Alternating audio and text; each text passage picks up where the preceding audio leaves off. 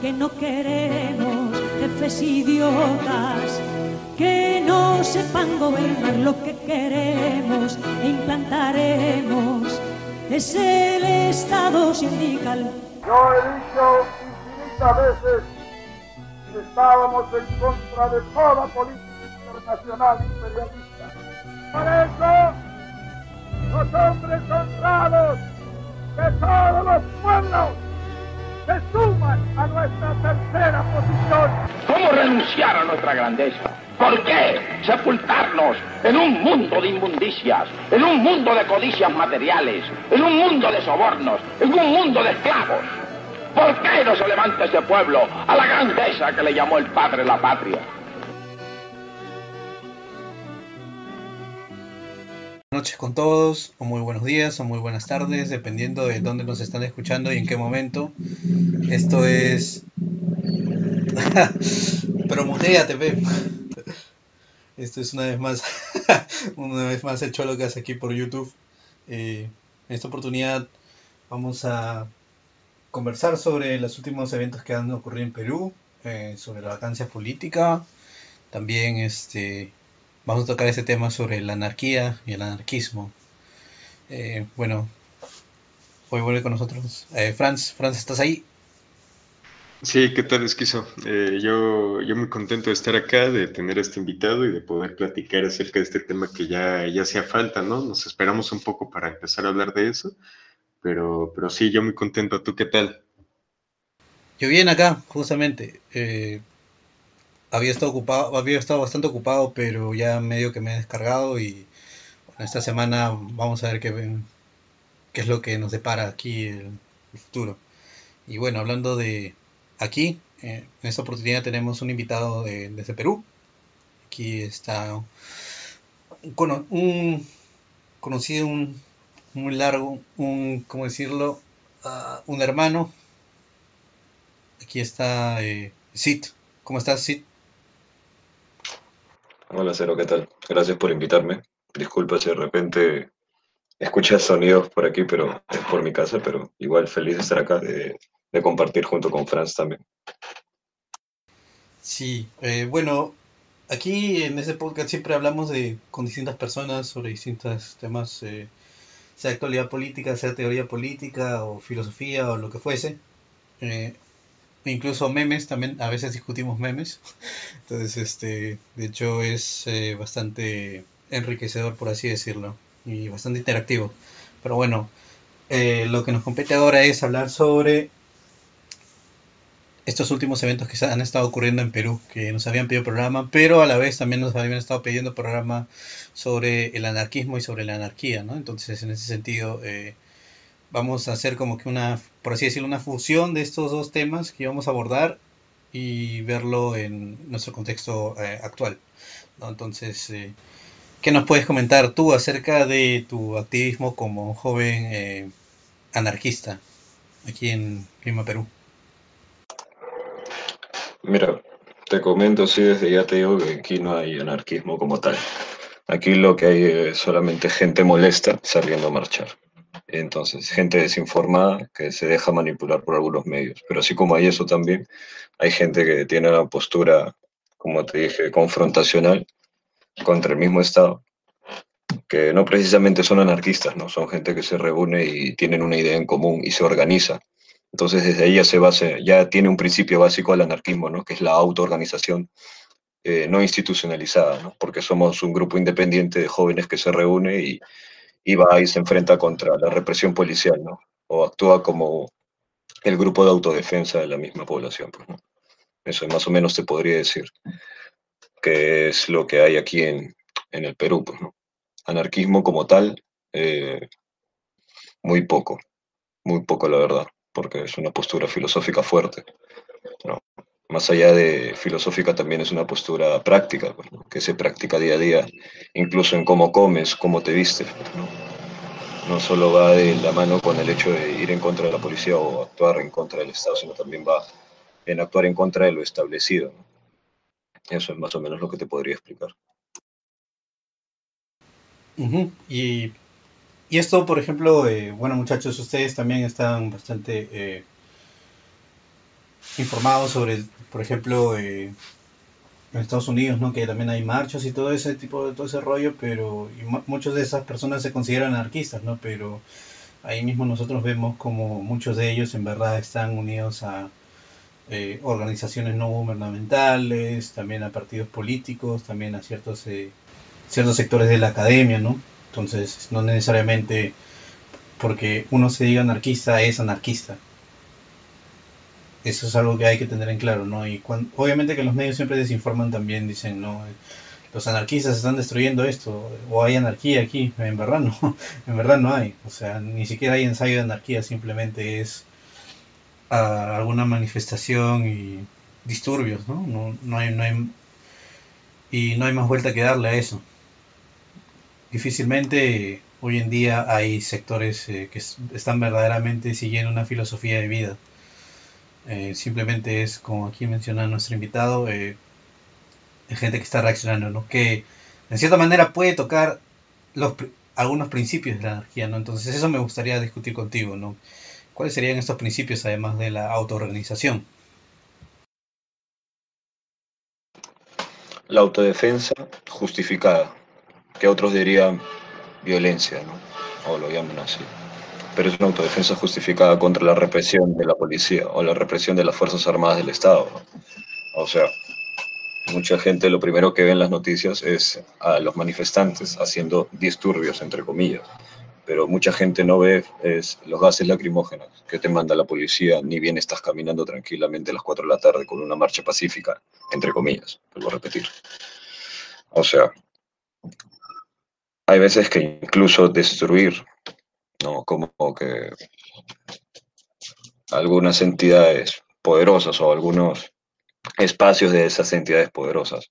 Por darte un ejemplo, algún banco, un cajero, va a ser visto de una manera como que contraproducente. ¿Por qué? Porque mucha gente te va a decir, ¿saben qué? No, están destruyendo el banco, ahora dónde voy a ir a sacar mi dinero. Pero te das cuenta de que es, una, es un acto de, simbólico, ¿no? Contra estas entidades monetarias que manejan nuestro país. En fin, o sea, te lo puedo decir desde ambas perspectivas y, todas van, y todo el día vamos a estar dándole vueltas a esto, ¿no? En eso te diría que más o menos se refleja el anarquismo, en estar en contra de, entidades institucionales que manejen tu población y mostrar tu disconformidad con actos, como dicen, vandálicos. Pero al final, en mi opinión, creo que no son así, creo que es una defensa y una violencia justificable ante la molestia de las personas.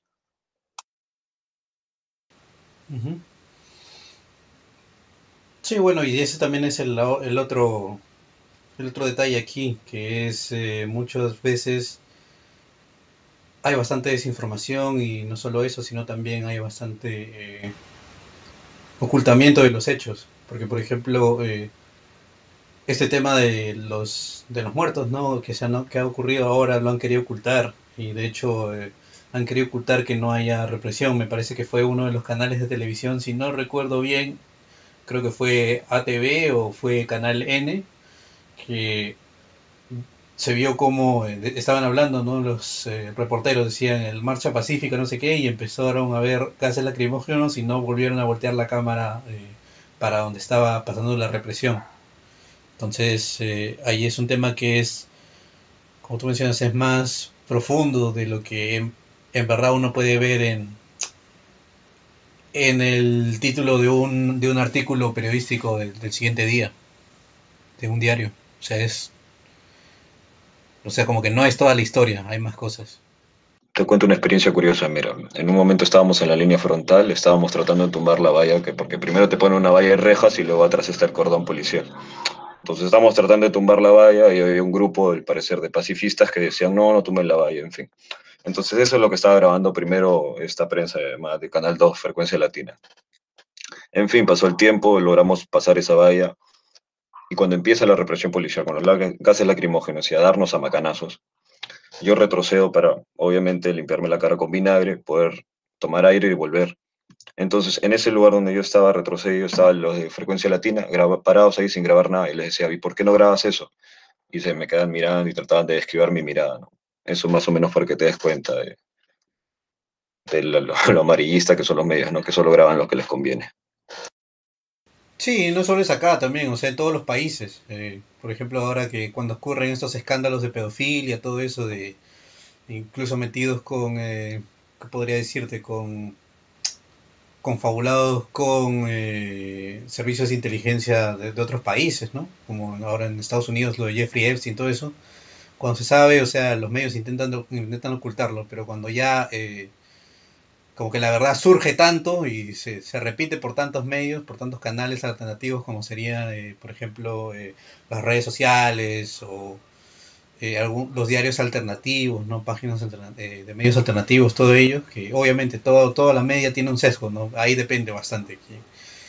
muy, creo que ya en la actualidad no existe ningún medio de comunicación que sea verdaderamente objetivo en el sentido de que nunca tome una postura con nada necesariamente todos los medios siempre toman una postura, eh, sea ideológica o sea moral, de una u otra, eh, sobre algún tema que quieran hablar, ¿no? Respecto a una u otra cosa. Así que eh, la, la, objetividad periodística no existe, pero lo que sí existe es este, reportar todos los hechos. Cosa que, como tú bien mencionas, los medios de comunicación grandes no hacen y los medios alternativos, se esfuerzan, pero hay algunos que se visten de medios alternativos que justamente sirven para hacer eco de los eh, de los medios más grandes, ¿no? Y para decir no que todo, todo el resto de cosas son, eh, son montadas. Por ejemplo, está, no sé, eh, Vice, está Playground, ¿no? Ese tipo de medios, supuestamente medios alternativos disidentes, ¿no? Que al final del día, en verdad, lo único que están haciendo, están rebotando las cosas que los grandes medios ya hacen. Ya dicen. Afirmo, hermano. De hecho, también, eh, bueno, los pensadores anarquistas decían que la violencia como fuerza es necesaria y a veces deseable, pues, ¿no? Pero también a veces se contradicen, pues, Porque también pueden decir que denunciar actos terroristas del Estado es violencia y puede ser una violencia justificada. No sé. Yo te diría que como como pensamiento anarquista, la violencia es parte de lograr un objetivo político, pues, Como el extremo del pacifista, Franz, tú que has estado revisando ahora material anarquista, eh, puedes comentar algo? Eh, bueno, sobre lo que decías al inicio estoy muy de acuerdo. Eh, creo que hay muchas cápsulas, muchos enclaves, muchos movimientos que se hacen llamar anarquistas, pero que comparten poco, ¿no? Con el anarquismo. Y, sobre todo en el caso de los Estados Unidos lo vimos con Antifa y todos estos grupos que, que sacan las banderas rojinegras y tal, pero que realmente están como muy alineados ¿no? a ciertos intereses políticos. Y, de hecho, si hay ciertos pensadores todavía, como Hacking Bay, ¿no? Me llega ahora a la mente, que, que desprecian, ¿no? Antifa o estos grupos mayores del bloque negro, etcétera, porque terminan siendo herramientas, ¿no? Del sistema, o sea, por más anarquistas que se hagan llamar, pues terminan favoreciendo a, un partido o al otro, ¿no? A un bando o al otro. Entonces, sí, o sea, e, ese fenómeno sí, se, sí te lo reconozco. Eh, de algún modo creo que hay pocos anarquistas y de los pocos que hay, la mayoría están alineados, ¿no? O terminan sumándose, involucrándose en el juego político y, en base a ello pues terminan funcionando, ¿no? Como herramientas del sistema. Entonces sí es una situación complicada en que hay pocos grupos anarquistas, hay pocas organizaciones reales que, que sí mantengan una coherencia, ¿no? En el sentido de hacerse llamar anarquistas, pero actuar como anarquistas, ¿no? Que vayan en contra de, de ese y todos los poderes que existan, ¿no? No solamente en contra de Trump o en contra del Partido Republicano, etcétera. Pero, pero sí muy, muy de acuerdo con, con ese apunte. Y otra cosa también era que eh, lo que, por ejemplo, estamos viendo, eh, yo me acuerdo que ustedes en el en Radio Marrano están hablando bastante de lo que es este el arte, ¿no? En, el arte hay bastante anarquismo también. No sé si, si te acuerdas un poco. Sí, sí, sí, sí, siempre ha habido como esta influencia. Eh, de, de algún modo el movimiento libertario sí se ha inclinado o entregado más bien al arte, Pero aquí hay varias teorías, ¿no? De hecho está la de Antonin Artaud con, con respecto al anarquismo y el arte, de que es un tipo de escapismo, ¿no? El evitar la sociedad moderna porque no se le puede tomar en serio si se es anarquista, no se puede tomar en serio a los poderes y al Estado. Entonces te vas por otros medios de expresión, ¿no? Que no sean políticos y te vas por el arte, y te vas por una manifestación más literaria, ¿no? Más romántica. Pero, pero sí, o sea, yo lo, encuentro lógico, ¿no? O sea, lo encuentro entendible. Pero volviendo al otro asunto que era este, ahora que estamos hablando de los pensadores anarquistas, ¿no? Y el pensamiento anarquista y la filosofía anarquista de por sí, eh, quería preguntarte, Miguel, tú, eh, por ejemplo, de los pensadores, de los muchos pensadores y filósofos de- del anarquismo político que hay, eh, ¿tú cuáles crees que serían relevantes ahora para la situación que estamos viviendo ahora, para nosotros, ¿no? Para todo disidente. Te lo doy con un dato curioso. González Prada, que fue uno de los primeros este, anarquistas peruanos que trata- trató de institucional- institucionalizar el anarquismo aquí en el Perú, pero incluso fue contra Nicolás de Piérola, pues, ¿no? tratando de derrocar un presidente. Te diría que esa es la postura filosófica que estamos tomando los peruanos.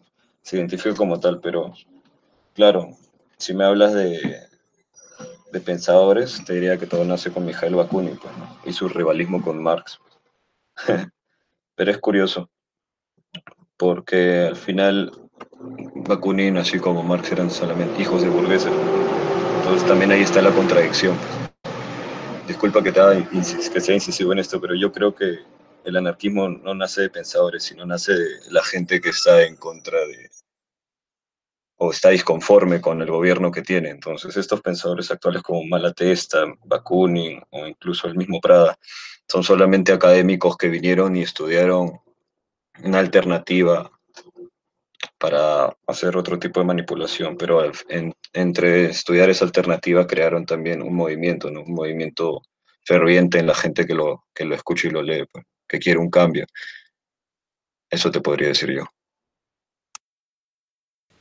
Sí, porque mira, por ejemplo, eh, González Prada habla de que todas las... Y eso lo dijo hace como 100 años, si es que no estoy equivocado, tal vez fue un poco más. Eh, que justamente él dice que todas las instituciones en Perú están eh, corrompidas, están dañadas, están, como él dice, ¿no? Este, están infectadas al punto en donde tú pones el dedo en algún lado y sale pus, sale ahí este, esa sangre coagulada. Entonces, aquí lo que, lo que estamos viendo eh, con parte de nuestras instituciones, o sea, parte de no solo el Congreso, no solo el Poder Judicial y no solo los medios de comunicación, sino también la policía, ¿no? Que la policía, para un gran número de, de pobladores eh, aquí de ciudadanos, eh, ellos siempre han intentado ver la, en la policía el símbolo del orden, todo eso. Entonces, cuando ellos empiezan a disparar a gente que no está armada, ¿no? Porque es una lucha desigual. O sea, distinto fuera si, como los criminales, que supuestamente ellos deberían estar, eh, a ellos sí les supuestamente les es- deberían estar disparando. Eh, cuando vemos que no hay una, que no hay una, que hay una lucha desigual, ¿no? Que no hay mismas condiciones para un enfrentamiento eh, igual, ¿no? Este, ahí podemos ver que hay abuso. Y entonces, cuando vemos que hay abuso, también la gente empieza a volver a preguntarse si es que lo que ellos creían no es más que una ilusión, que no es más que un eh, que humo y espejos, ¿no? Entonces, eh, y a mí me parece bastante acertada la, esta observación que tiene eh, González Prada respecto de todas las instituciones de Perú. eh, cual, incluso, a ver, la, la un- como que la única institución como que podríamos decir que funciona acá en Perú es este, la de la SUNAT. Pero la SUNAT a la hora de cobrar a los este, grandes intereses, ¿no? A, a Telefónica que hemos visto que nos ha debido mucho dinero por durante años a todos los contribuyentes, a todos los peruanos y a todo, incluso al mismo Estado, ¿no? Eh, ahí se demora una vida, pero a la hora de, de, ¿cómo se llama? Cerrar un negocio pequeño, ¿no? De que venden menús, ahí rapidito son. Entonces ahí mismo nosotros vemos que incluso la un- incluso que en esta institución que, que funciona como debería ser supuestamente, a pesar de eso, igual ahí también vemos este esta doble este doble estándar. No sé si eh, quisieras agregar algo aquí, eh, amigo.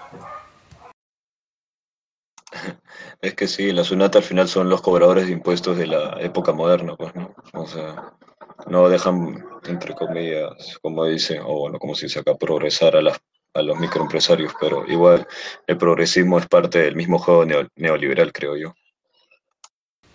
Claro, porque los, los progresistas son liberales de izquierda, en verdad, y hay muchos teóricos que incluso del mismo marxismo que le hablan, le dicen la izquierda sintética, la izquierda indefinida, la izquierda arcoíris, eh, la izquierda mutante, la izquierda postmoderna, o sea, le dicen de todo, ¿no? Pero para decir que es un que es un grupo de intereses eh, y de pensadores, ¿no? Y todo eso, que también ellos también tienen como que su academia paralela, ¿no? Ahí vemos que hay varios de ellos, esta gente de las universidades. Es que toda institución es un títere, perdón que te interrumpa, pero toda institución solamente es un títere, ¿no me entiendes? O sea, es un teatro, como estás diciendo. Exacto, claro. Las instituciones realmente no existen aquí, ni, ni aquí en el Perú ni en ningún lado. Todo es una, todo es una pantalla, creo yo. Es porque hay algo aquí que no se ha tocado, que también, o sea, es que toda institución surge de una ideología. Entonces, en este momento la que impera es la ideología liberal, ¿no? Porque, digamos, en una, en la Rusia soviética, ¿no? Existían los, los, los, soviets, ¿no? Que eran este, los, los soviets y los, los comisariados, ¿no? Que ahí era donde este, los eh, miembros, ¿no? Los representantes del partido, eh, del partido socialista ruso, eh, elegían ahí sus, sus, comisarios y ellos eran los que determinaban la justicia. Entonces, desde ahí podemos ver que hay cada, que cada ideología pone sus, construye sus instituciones. Entonces, de hecho, si, si intentamos entender al liberalismo en, sus bases, ¿no? Que es eh, en función que, funciona respecto del capitalismo, del individualismo, del egoísmo y de todo ello. O sea, lo que vemos en todas las instituciones eh, aquí es literalmente, como decirlo, la, respuesta natural. O sea, funcionan como deberían, porque funcionan para, su, los que eh, se benefician más en esta ideología.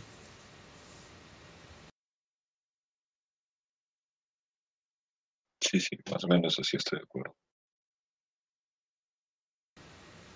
Pero, bueno, creo que también eh, hay que movernos un poco aquí eh, respecto a este tema, porque podríamos seguir hablando como por ejemplo las instituciones que crearon la Alemania nazi o las monarquías o la Italia fascista o la Argentina peronista, ¿no? que creó también este, varios sindicatos que funcionaban para, para el movimiento de Perón, etcétera, ¿no? O sea, aquí nos podríamos quedar un largo rato, así que yo creo que mejor es eh, pasar a lo siguiente, que es este la acción en las calles.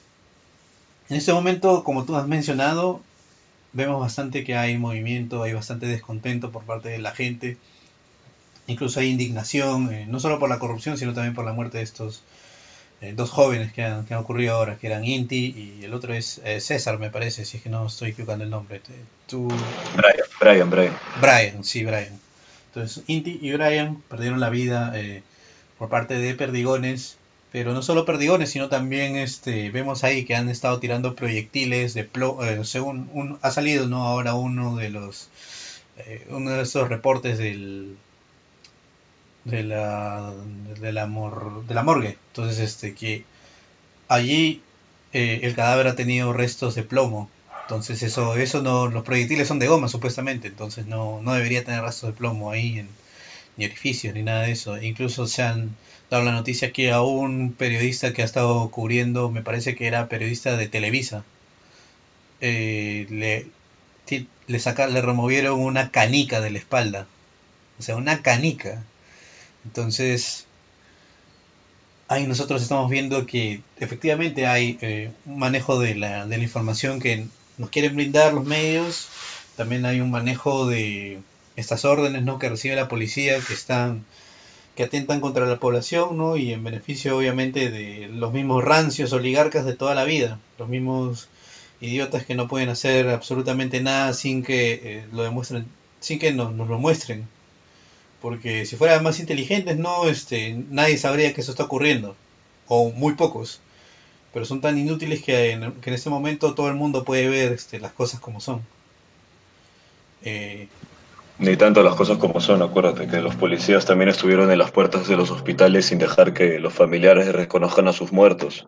Nadie te menciona también que un chico quedó paralítico porque le cayó una canica en la médula, la espalda y ahora ya no puede caminar. Otro compañero sigue desaparecido desde la primera marcha.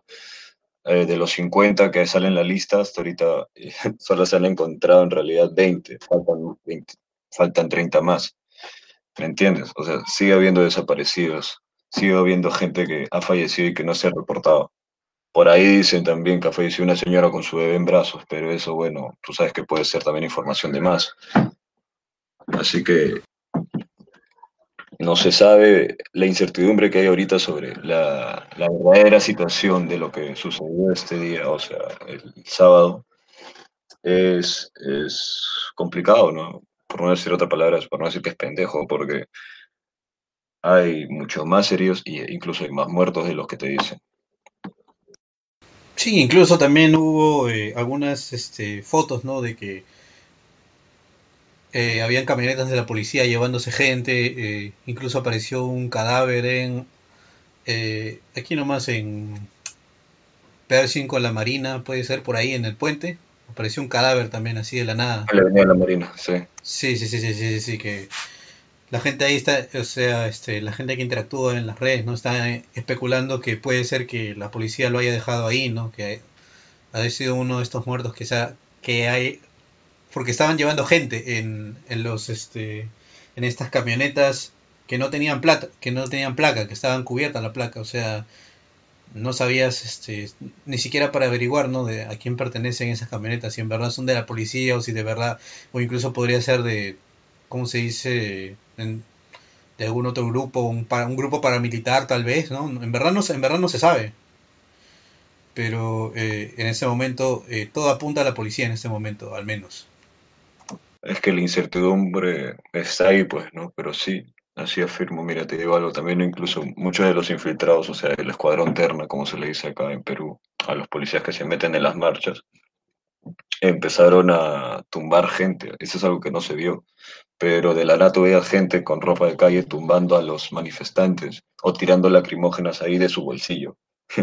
Eso es algo muy curioso que, nadie te menciona. Entonces, uno ubica alterna, va, lo ataca, lo reprime, pero igual de todas maneras aparece otro, ¿no? Mm, eso sucede bastante. Yo creo que sí, la policía puede ser culpable de ese, de ese muerto aparecido en la Marina, porque así como te dije, ¿no? Y voy a ser redundante con esto, sigue habiendo más desaparecidos y hasta ahorita no se encuentran. Sí, lo de la mujer, eh, lo de la señora en brazos, este, con su bebé en brazos, al parecer eh, eh, ella no estaba en las protestas, sino ella era una vecina de, de por donde ocurrieron, donde empezó a tirar gases lacrimógenos y su bebé se dio afectado y al parecer este el bebé, el bebé falleció, ¿no? Y también han estado tirando, yo recuerdo haber visto, ¿no? Que han estado tirando gases lacrimógenos al frente del hospital del niño o sea, eh, obviamente que van a haber niños que también este, van a ser afectados de ahí, entonces hay muchas cosas que han, que han ocurrido, ¿no? Muchas cosas que no han reportado los medios oficiales, pero que lo bueno de las redes sociales es que hemos podido ver con pruebas fehacientes, ¿no? Con videos, con, con fotos, con este con eh, distintas este distintos, ¿cómo se dice? Eh, en distintas páginas. Eh, y también distintas infografías y todo eso, ¿no? Incluso también este estaban compartiendo, me parece, los recuentos que tenía una, uno de estos eh, observaciones de derechos humanos, que también, o sea, contra... Mira, entre la misma gente se van organizando y van dándose los datos como pueden dentro de los grupos de WhatsApp, ¿no? tratando de cuidar la desinformación, pues porque tú sabes que las redes siempre puede decir cualquier cosa. Pero felizmente hay, hay gente de buen corazón que sí informa, o sea, no, Probable no. estoy completamente seguro que sí. Si mandó un equipo a resguardar el hospital para que los familiares no reciban, no vean cómo están sus familiares, imagínate qué más puedes saber, ¿no? Y no solo eso, sino también, este, ¿recuerdas que uno de los eh, chicos fallecidos, eh, sus familiares querían eh, dar declaraciones y eh, la policía fue a intimidarlos? A ellos y a todos los que trataban de dar declaraciones. O sea, dime, ¿quiénes son verdaderamente la gente que defiende a los ciudadanos? Son estos asesinos. En este, en este momento creería que en verdad no hay nadie. O sea, estamos nosotros por nuestra cuenta. Y de hecho eso es lo que siempre hemos sentido, al menos acá en, acá en el país, que es este la delincuencia hace lo que quiere, ¿no? Y, el tombo, este, bien gracias, nunca está. Y cuando lo necesitas, este, no aparece o por último te decepciona. Es que vivimos en una constante decepción, pues. no solo de nuestras autoridades, sino también de nuestras instituciones, como lo hablamos hace un rato. Sí, y todo esto, como decía González Prada, ¿no? todo esto está podrido, todo esto eh, no tiene solución, entonces de ahí surge la consigna, ¿no? De hay que destruir todo lo viejo para construir cosas nuevas eh, sobre, sobre esto, ¿no? Porque no podemos construir eh, nada nuevo sobre los sobre las cosas que ya hay, porque no funcionan. El famoso hay que destruir para volver a construir exactamente. Bueno, justamente ahora que estamos hablando de represiones y la policía, todo eso, eh, Franz, tú que estás en México, quería preguntarte cómo ves el tema tú eh, por allá. Mm, bueno, creo que no, no se acerca, ¿eh? ni no, no creo que haya un punto de comparación entre lo que, lo que ha sucedido aquí en México y lo que está pasando ahora ya en el Perú. Eh, creo que lo más duro que hemos tenido han sido las manifestaciones del movimiento feminista, tal vez, pero la verdad es que con el actual gobierno, que no es por defenderlo, pero en realidad sí se ha sabido moderar, ¿no? Sí se ha sabido comportar de, mejor modo en comparación a, los sexenios pasados de, del PRI. Eh, pues no, o sea, realmente no había una represión policial tan dura, ¿sabes? O sea, creo que, creo que la población civil tiene más problemas, por ejemplo, con, con las autoridades no oficiales del narcotráfico, etcétera, estos pequeños feudos que se forman y así, que con la policía como tal, ¿no? Pero con las manifestaciones y los movimientos sociales que se han dado, eh, sobre todo en la capital, en Ciudad de México y tal vez en, en Guadalajara y en Jalisco, eh, realmente sí han sido muy permisivos, ¿no? De hecho, me parece que, que hace un mes hace uno o dos meses tal vez, eh, si no me falla la memoria, las feministas tomaron incluso un ayuntamiento, ¿no? Y lo ocuparon este, por una o dos semanas y quemaron todo lo que había dentro al final. Entonces, sí, o sea, realmente este gobierno ha sido muy, muy callado, ¿no? Afortunadamente es una ventaja, ¿no? Del momento, que, que este gobierno sí está muy en deuda con la población y por ende ha sido un poco más, vaya, no, no diría que decente porque al final es un gobierno, pero pues, sí, permisivo, más permisivo, pues.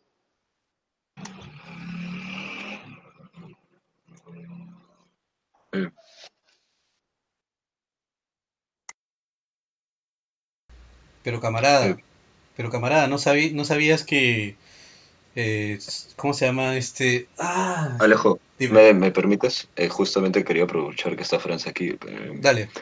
A mí me llama la atención lo, el movimiento zapatista en México, ¿no? O sea, alguna vez tuve la oportunidad de conversar con unos representantes de ellos que vinieron acá a Lima y, se veían muy fervientes, como si fueran un, un, puesto de avanzada.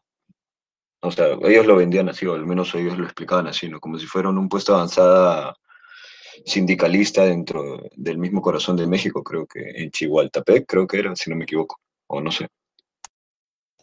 Eh, bueno, yo eh, he tenido la oportunidad de, convivir eh, en un viaje a Chiapas. me metí en un caracol zapatista unas horas y después en Ciudad de México estuve activo en un comité que, organizaron.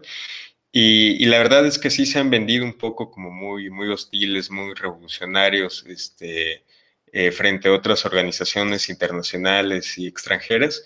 Pero no, o sea, realmente los zapatistas son muy, muy educados, son también bastante callados, han sabido mantenerse fuera del camino, pero desde el paro al fuego de, del 93, este, no, no han hecho mucho realmente, ¿no? O sea, se han dedicado a construir sus aldeas, a construir sus comunidades, la otra campaña, ¿no? Que decía el subcomandante Marcos de hacer propaganda, incitar a la población constantemente, pero yo diría que están como encapsulados, ¿no? Están encerrados en, en sus caracoles, en sus comunas, en su socialismo libertario experimental, ¿no? Que también eso también no, no tiene una ideología como tal, entonces son como muy abiertos a experimentar y a intercambiar ideas constantemente, pero no, o sea, yo, yo que simpatizo totalmente con la causa zapatista y creo que es la única causa legítima del país, de, de México, eh, aún así tengo que decirte que en realidad los zapatistas no no han hecho tanto como lo que se cree, ¿no? O sea, hay, como cierto mito acerca del zapatismo, acerca del movimiento aquí en México que, se organizó desde los noventas, y, y, hablando con camaradas anarquistas, ¿no? De otros países, pues siempre sale este tema de los zapatistas, pero no, no, no, no, o sea, son muy tranquilos y, y te digo, están como muy, muy en lo suyo y no evitan siempre, ¿no? El este, levantar las armas y es más bien simbólico que aún las mantengan pero no, no ha habido ningún roce ni ningún, no hay ningún frente activo, pues, ¿no? O sea, el gobierno también supo alejarse. Gracias, gracias, entiendo. Claro. Pensé que era algo así como Exarchia en Grecia o algo así.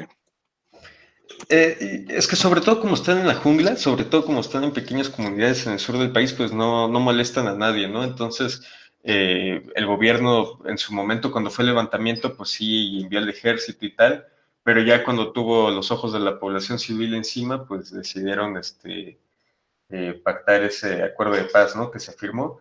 Y, te digo, como están en la jungla y como están en pequeñas comunidades, pues realmente no representan una amenaza al Estado mexicano y, por lo mismo pues son, son ignorados, ¿no? O sea, sí se les da su espacio en ciertos comités, incluso me parece que, que, algunos representantes de la cuarta transformación del actual gobierno intentaron, ¿no? Como acercarse a los zapatistas, los zapatistas no respondieron bien, pero, pero hay un buen trato, ¿no? O sea, para bien o para mal, que yo no lo veo bien, porque yo creo que el gobierno de este país jamás va a tener buenas intenciones para con su población, pero para bien o para mal, como te digo, no, la relación no es tan, tan caliente, ¿no? O sea, lo llevan bien, más o menos. Pero sí.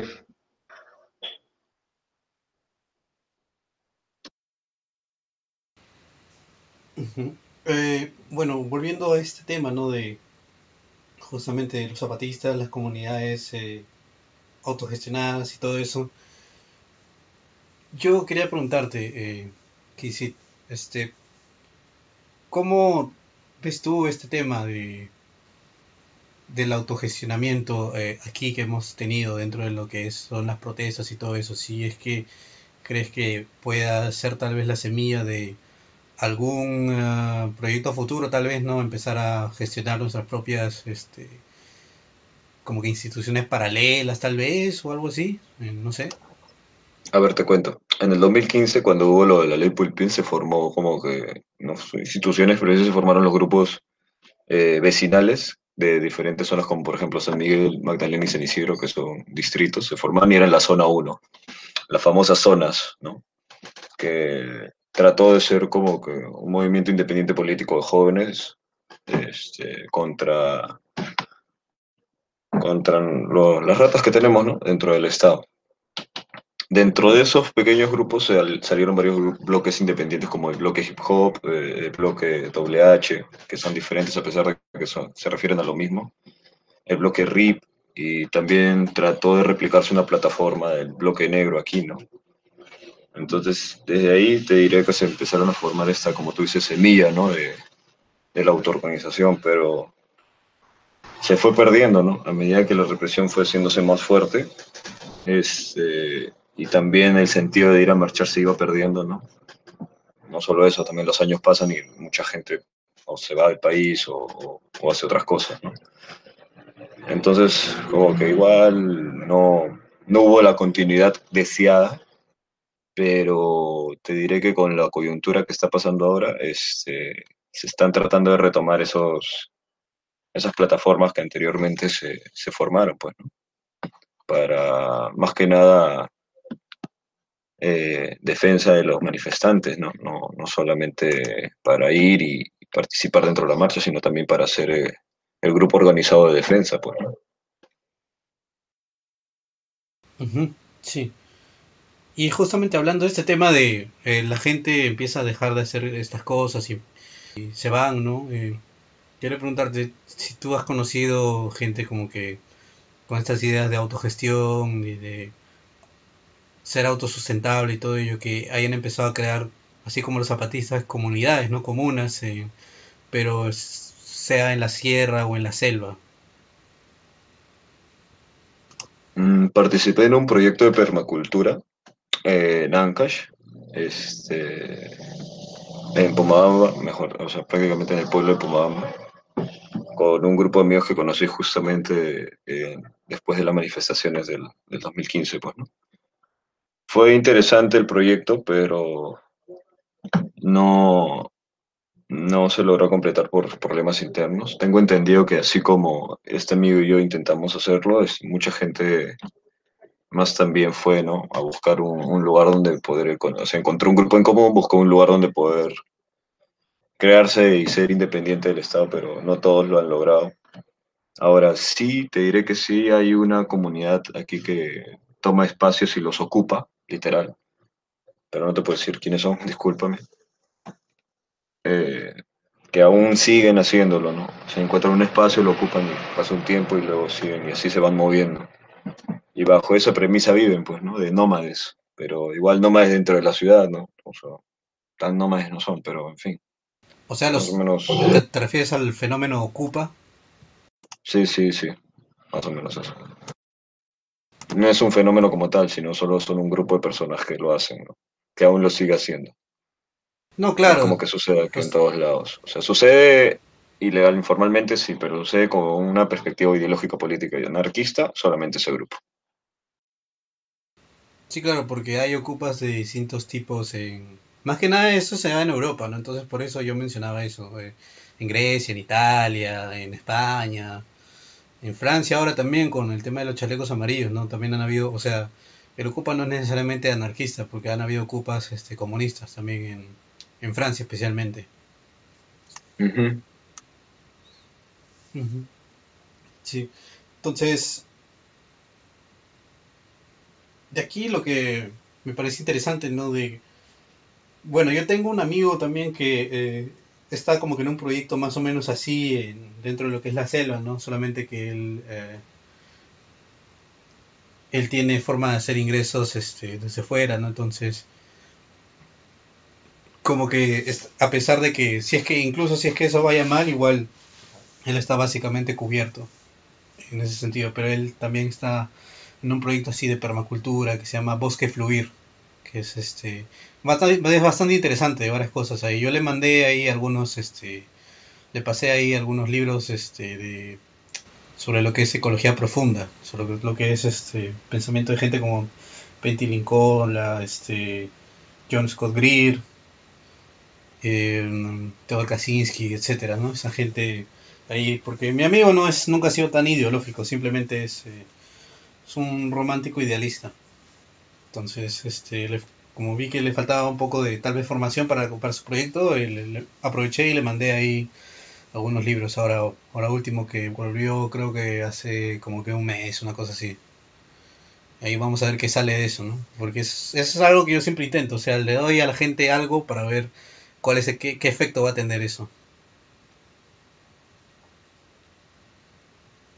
En ese sentido, yo quería preguntarte eh, si has estado como que viendo, chequeando estos otros eh, movimientos como que anarquistas, pero a la vez no tan anarquistas, que se juntan con otras cosas, ¿no? Podríamos hablar del movimiento nacional anarquista, tal vez, como ejemplo. Eh, la verdad no, porque mayormente lo que veo aquí es este, una intención de no ser anarquista, sino regresar al primitivismo, ¿no? De irse al campo y, y- cultivar y vivir de ahí, ¿no? Desde ahí también es un- una postura anarquista, pero, o sea, porque al final estás viviendo de lo que tú produces, ¿no? De lo que tú creas, pero Después de eso no he visto otro tipo de movimientos más allá. O sea, como tú dices, lo que predomina es tratar de, de hacer un proyecto de permacultura y poder sobrevivir o, ser, o autosostenerse con él, ¿no? Claro, no, de, de eso no surge un proyecto de secesión, como por ejemplo, eh, eh, me parece que, me parece interesante que, por ejemplo, en Sudáfrica se ha dado esto, el tema de los Boers, que son los, eh, los, este, ¿cómo se llama? Los, eh, que eran los eh, colonizadores originales, que eran los, los holandeses, sí, los holandeses en Sudáfrica, que eran, este, los campesinos de allí que crearon algunas, alguna que otras ciudades que solamente es exclusiva para ellos, donde ellos gestionan absolutamente todo, como por ejemplo Orania. Más allá, eh, y, y intentan hacer como que replicar un par de Oranias más y hacer como que una secesión. Y ellos también tienen, tienen eh, están armados, ¿no? Tienen sus, sus armas, o sea, su, su mecanismo Lo de... más cer- Dale. Perdón, no, lo más cercano que tenemos aquí son los ronderos, pues, ¿no? De cada población. O sea, al final todos los pueblos de aquí, o al menos los pocos que he podido visitar, están concentrados en el progreso de sus, en el que su pueblo deje de ser un pueblo para que se vuelva ciudad. Pero como no se puede, entonces, ¿qué hacen? Solamente tratan de vivir con lo que tienen. ¿Y cómo se defienden? Pues generan su propia organización popular, ¿no? Y crean los famosos ronderos que con su, con su onda salen a, y sus rifles salen a, proteger las áreas de su, de su poblado. A pesar de que tienen policía, pero mira, te digo algo, o sea, te doy cuento una experiencia. Eh, cuando yo estaba en el pueblo de Pabamba en una feria, eh, había pasado algo con su alcalde, no me acuerdo muy bien qué, pero creo que era porque había, se había tirado la plata de una carretera. El punto es que los pobladores fueron y encerraron al alcalde junto a los policías en la carceleta de- del poblado. Fue muy chistoso. Fue como que todo pasó muy rápido. Y cuando la gente empezó a reunirse, dijo, bueno, ¿y ahora quién va a cuidar las calles ya que los policías están, están ahí encerrados? Se ofrecieron como que las mismas personas, ¿no? Decir, ya, yo me encargo de cuidar tal zona, yo me de cuidar tal zona. Y eso es autorganización, pues, ¿no? Yo creo que así se organiza mayormente de las provincias de nuestro país. ¿no? Se autoorganizan entre ellos para no solamente su producción, tanto agrícola como económica, sino también para su protección. Y en ese sentido ellos, y de esta manera es que ellos están creando como que instituciones paralelas sin necesidad de, de la burocracia, ¿no? O sea, simplemente se juntan y es acción directa. Así es. Sí, vendría a ser como una institución, entre comillas, pero sin serlo, ¿no? Claro. Em, aquí en respe- respecto de respecto a este tipo de cosas, por ejemplo, también podemos ver que hay eh, organizaciones eh, así autogestionadas también de más que nada de las comunidades de la selva, donde ellos también intentan eh, generar su propio turismo, turismo vivencial, etcétera, y ahí es donde ellos intentan conectar con lo que es emprendedores de acá, ¿no? De turismo, etcétera, intentan eh, llevar ese tipo de, de cosas. Así que yo te quería, te quería preguntar, no sé cuánto tú eh, en tus experiencias aquí hayas visto acerca de ese fenómeno de los del turismo vivencial, donde hay gente que paga por eh, vivir básicamente como la gente de, de un poblado y allí ellos este los ayudan con sus actividades, qué sé yo, y después se van. Pasa mucho, pasa bastante. Eh, viene gente de todo el mundo, ¿no? A la selva a probar ayahuasca, entonces, o van a la sierra a probar San Pedro, entonces normalmente vienen extranjeros y quieren vivir la experiencia de sentirse que son parte de la cultura incaica, no sé, o qué será en sus cabezas, qué fantasía tendrán en sus cabezas, no sé, pero al final los pobladores aprovechan esas fantasías para generar lucro, pues, ¿no?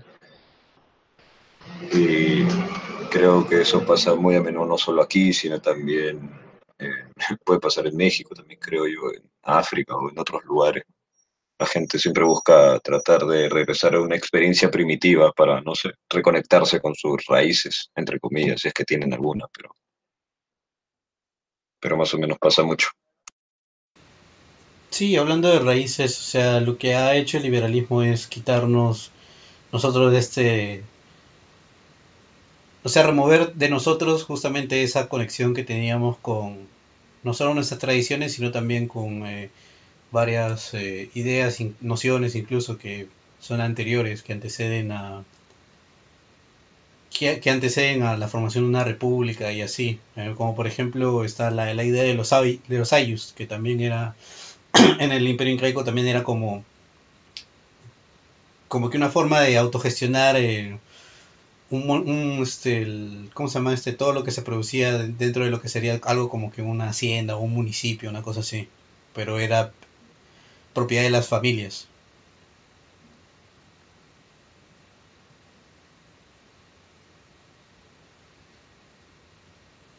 Entonces, yo quería también preguntarte si eh, justamente cuando uno intenta eh, empezar a conectar con sus raíces y todo ello, ¿no? Con todas estas, ideas que para el mundo moderno son este totalmente son totalmente barbáricas, ¿no? Son este retrógrados, etcétera, ¿no? Eh, si es que tú te has sentido más humano. Humano me siento todos los días porque sé que voy a morir, ¿me entiendes? Pero regresar a mis raíces es que yo ya perdí mis raíces, soy un, una, una fusión, soy un mestizaje de diferentes razas que vinieron y, crearon esta amalgama de persona que soy ¿no? ahora. O sea, yo creo que uno se identifica con algo, lo toma como suyo y lo defiende para poder crearse una identidad. Ahora, este, humano me siento cuando, puta, voy a la playa y siento el mar. Humano me siento cuando algo me hace llorar de felicidad. Entonces, sentirme humano, este, no me, no se relaciona con, reconectarme o con este tema espiritual. ¿no? Sentirme humano es vivir la vida tal cual como la tengo aquí en, un presente. Tal vez sea muy abstracto, pero, perdón, muy objetivo, quise decir, muy objetivo en el concepto de que la realidad es material y tal cual no se va a cambiar. Pero pero espero que eso responda a tu pregunta. Sí, sí lo responde, eh, porque de hecho quería hacer el contraste con eh, distintos distintas personas, no no solo en por ejemplo en Estados Unidos que vive ellos vive ellos este viven para trabajar, no trabajan para vivir, entonces eh, ellos mismos su situación es tan alienante que ellos mismos se olvidan que, de vivir todos los días, ¿no? De disfrutar lo que hacen, de sentir emociones y o sea, sentirlas como que verdaderamente, sino simplemente para ellos son distractores, no, se, no se enfocan en, en que eso es parte de lo que de la experiencia de ser humano, ¿no? Ellos, ellos mismos son los que están diciendo que no, eh, que vivir en ciudad, por ejemplo, dice, para ellos es este, como vivir en una prisión, es alienante, es este, les, les, les resta humanidad. Eso es lo que yo he estado viendo, ¿no? Bueno, más que nada en el Twitter gringo. Justamente por eso eh, quería hacerte la pregunta, ¿no? Entonces, al parecer, eh, tu forma de ver las cosas no es, no es este, así, sino que uno siempre tiene que aprovechar y vivir el presente, a diferencia de otros que solamente buscan eh, un nostálgico pasado, ¿no? Es que el pasado te deprime, mi querido amigo, o sea, querer que las cosas regresen a como sean antes, eso es imposible porque nada regresa, todo avanza. Entonces, como todo avanza, disfruta el momento que tienes ahora, porque no hay mejor ni peor, solamente es, creo yo. Sí, porque, por ejemplo, eso es lo que te habla Heidegger, de el ser, el ser en el tiempo, o sea, el, el ser aquí, el ser ahora. O sea, por el ser se refiere obviamente al humano, ¿no? Al humano aquí y a lo que lo hace humano.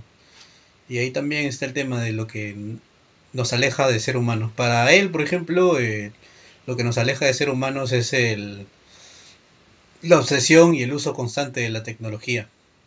Entonces, justamente, entonces por ahí también entraba mi, mi pregunta, ¿no? De conectarte más con la naturaleza, tal vez este, ayuda a recordar algunas cosas que habíamos olvidado, ¿no? Pero como, te, como tú mismo respondiste, ¿no? No es necesariamente eso para ti, sino eh, para tal vez sociedades muchísimo más avanzadas tecnológicamente, como no sé, Japón, ¿no? donde todo es así, tal vez allí eh, se sienta más este efecto, pero al menos aquí en Perú no. Aquí en Perú eh, sí puedes disfrutar de las cosas que haces a pesar de que eh, tengas varias, como decir, restricciones, ¿no? Ahora con lo del COVID, que no uno no puede salir eh, y juntarse con los amigos eh, tan, tan seguido como uno quisiera anteriormente. Sí, sí, lo afirmo. Bueno, Franz, a todo esto, ¿tú que quisieras agregarle algo a, estas, a esto que estamos conversando? Eh, nada, me parece muy atinado. En realidad, creo que estoy, estoy de acuerdo.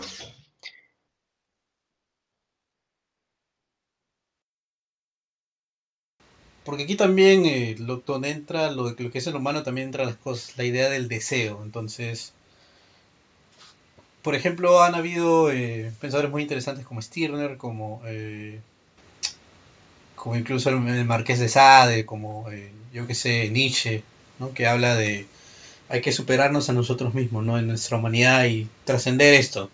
Entonces, en ese sentido yo quería preguntarte aquí, Sid, si es que tú ves algo de estas ideas eh, allí en las protestas. Es, o sea, la, la idea de querer como que trascender lo que somos, ¿no? Este idealismo ferviente. Allí en la gente que protesta, en las protestas.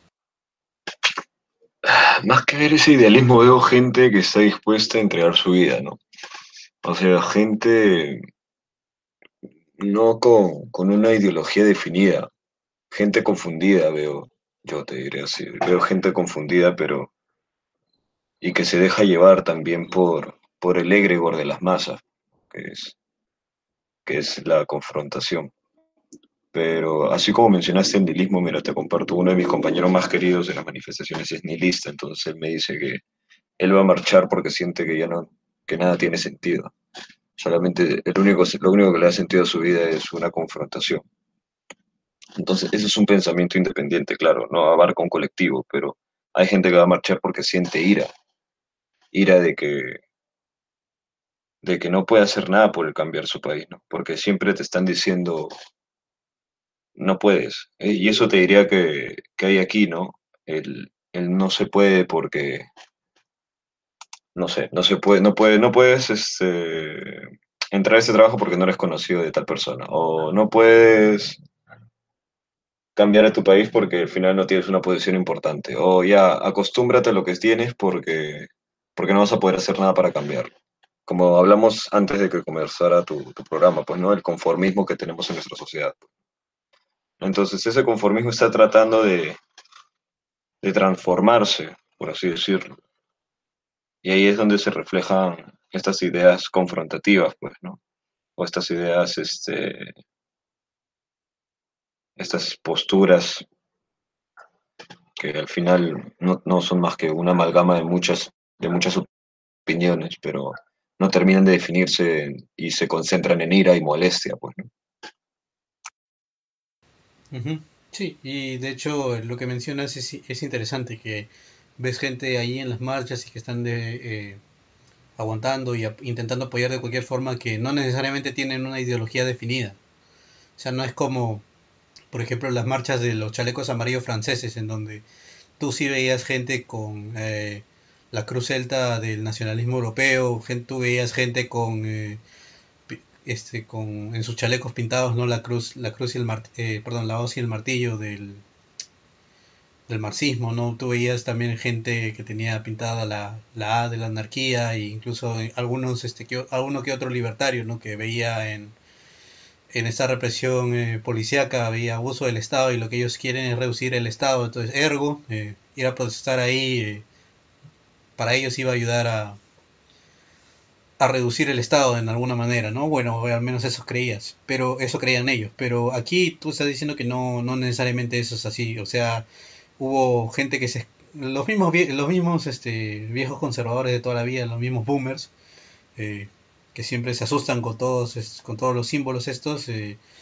empezaron ¿no? a decir que no, que hay muchos anarquistas, que hay muchos eh, comunistas, no, que este, hay, mucho hay muchos feministas ahí en, la, las manifestaciones, pero en verdad no es así, sino tal vez solamente ven eh, cinco o seis personas ¿no? con escudos que tienen la hoz y el martillo y dicen, no, terroristas, ¿no? entonces yo quería preguntarte si es que tú crees que esto tal vez pueda evolucionar a un, no sé, a un tipo de patriotismo o nacionalismo, eh, no necesariamente tan ideológico, pero al menos que, que esté ahí ciertas nociones. ¿Tú crees que eso sea posible? No, no creo que eso sea posible. Como te digo, este, sí hay bastantes grupos como que están confundidos y que no tienen una ideología o una postura política definida, pero sí hay varios que sí la tienen, ¿no? Entonces se combinan todos esos y tienen un objetivo, ¿no? En este caso el objetivo fue derrocar a Merino, ¿no? O sea, sacar a Merino de la presidencia. Entonces se junta mucha gente con diferentes pensamientos y se reúne a marchar y algunos son agresivos y, pues bueno, no agresivos, pero algunos sí tienen la voluntad de defenderse y lo hacen. Pero que esto evolucione hacia un patriotismo nacional, no como tú dices ideológico, pero sí, al menos creo que tú tratas de hablar del sentido de unidad, ¿no? De, de la Sí, gente en, en general, sí. Eh, no, yo creo que por ahora no va a ser difícil ya que aún dependemos muchos de los partidos políticos. Entonces esa dependencia hace que se generen las divisiones, pues, ¿no? Tanto como ideológicas como, como hasta incluso personales, pues, ¿no? Entonces, este, no, no creo que lleguemos a eso. Más bien yo creo que vamos a llegar a, que la gente se organice más de una manera más colectiva sin importar la ideología. O sea, esta unidad que tú buscas, que dices, patriótica no existe, pero va a existir otro tipo de unidad, ¿no? Unidad por los objetivos en común, que siempre ha habido en todas las sociedades, pero que ahora va a ser más, más recurrente, ¿no? Ya no va a ser, ah, mira, tú marchas, tú eres anarquista, no marcho contigo, no, ah, ya, tú eres un anarquista, bueno, no me importa, pero igual marcho contigo porque tengo un objetivo, una cosa así. Más o menos es lo que creo que va a suceder. Ahora la muerte de estos chicos, ¿no? Y los desaparecidos y todo lo demás es solamente una mecha que llevaba buscando un impulso desde hace mucho tiempo, ¿no? Buscando un, buscando, no sé, que se combustione más. Y ahora ya se prendió, pues, ¿no? Esperemos que no se apague, eso te digo. Sí, justamente por eso yo hablaba de los chalecos amarillos, porque a pesar de que había gente con posturas ideológicas bien marcadas, a pesar de ello, igual, o sea, todos colaboraban entre sí, todos este, se defendían el uno al otro, eh, incluso cuando pasó este tema de los bomberos empezaron a confrontar ahí a los policías de ahí. Los policías de ahí, para, para los que no sepan, son en Francia, son policías militarizados y entrenados en Israel, o sea, son la peor basura de la peor basura. Y de hecho, eh, hay incluso muchos policías de ahí que no... Bueno, son muchísimos, ¿no? Pero incluso a pesar de eso, eh, hubo policías que no pudieron vivir con la conciencia y empezó, se empezó a disparar el ratio de suicidios de, de los policías en Francia. Por todas las cosas que empezaron a ver, ¿no? Ahí empieza uno a cuestionarse si lo, en verdad, lo, en verdad está, está siguiendo lo que uno cree, ¿no? Ahí entra de nuevo el individualismo, ¿no? Si es si uno como individuo está siguiendo sus metas y su moral y sus códigos de sus códigos éticos o en verdad no y ahí entra todo un dilema no todo entra bastantes cosas entonces viendo este ejemplo y bueno yo lo personal a mí me gustaría que siga siendo como los chalecos amarillos pero que justamente como dependemos de los partidos políticos que exista algo tal vez no eh, como algún, no sé, frente o una orden o algún movimiento u organización, una cosa así, que no necesariamente sea un partido, pero que pueda como que hacer esa táctica trotskista de, de, del entrismo, ¿no? De infiltrar partidos, infiltrar cosas, infiltrar instituciones, ¿no? Eh, que pueda hacer eso y empezar a capturar cosas así, como, como tú mencionas, ¿no? Que sean objetivos.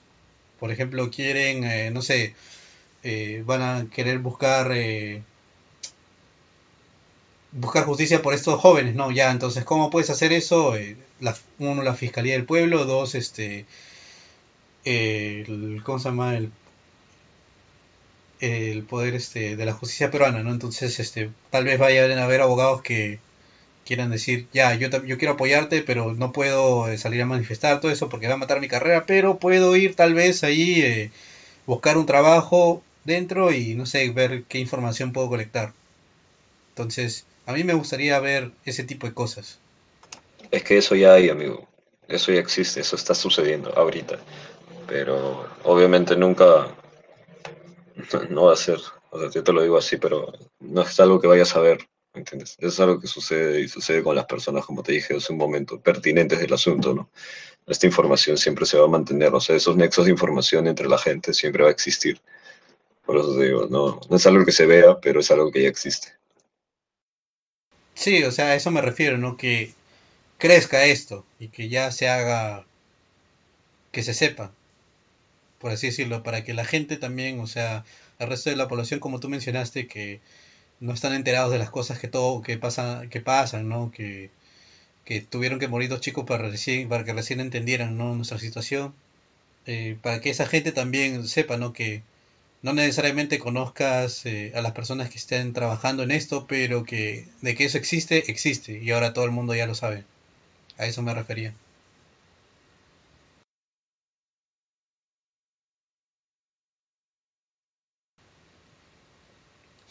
Pero, eh, sí, sí, pero eh, justamente ahora que estamos hablando de estos, de estos temas y de que tú has estado mencionando también el tema de la, la marcha de la ley Pulpín y bueno, también estaban las marchas contra Castañeda, ¿no? Y, y entre muchas otras cosas. Eh, yo quería preguntarte si tú has visto que la represión de ahora ha, ha aumentado respecto a esos, a esos, este, a esas otras manifestaciones o, o ha sido siempre así o ahora ha sido como que la excepción, no sé. Eh, saber tu opinión y tu experiencia.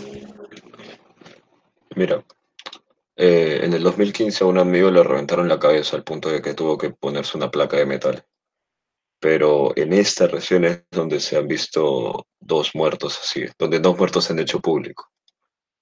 De, sí, o sea, si me dices que ha habido como que, que ahora hay más agresión por parte de las entidades policiales, sí. La, represión policial antes pasaba de, de algunos macanazos, tener a todos presos en la fiscalía y luego sacarlos a, a dispararlos con perdigones a, y a tener muertos ¿no? y desaparecidos. O sea, estas últimas marchas han sido mucho más agresivas que las de los últimos años. Pero eso ha hecho que también la gente reaccione, ¿no? No, no justifico que las muertes ha hecho que la gente recién haya, haya querido reaccionar, pero, pero al parecer esto fue, el, como te dije hace un rato, la mecha y la gota que derramó el vaso, pues, ¿no? Entonces, sí, la policía está volviéndose más agresiva, más irracional incluso. Anteriormente incluso te diré que pude entablar diálogo con alguno de estos antimotines, pero ahora ni diálogo se puede entablar. Así que la falsa idea de, de una marcha pacífica creo que ya, ya está muy lejos, ¿no? Ya, ya no existe ya. O sea, ya, ya se volvió totalmente real, que es falsa esa idea de que una marcha es pacífica.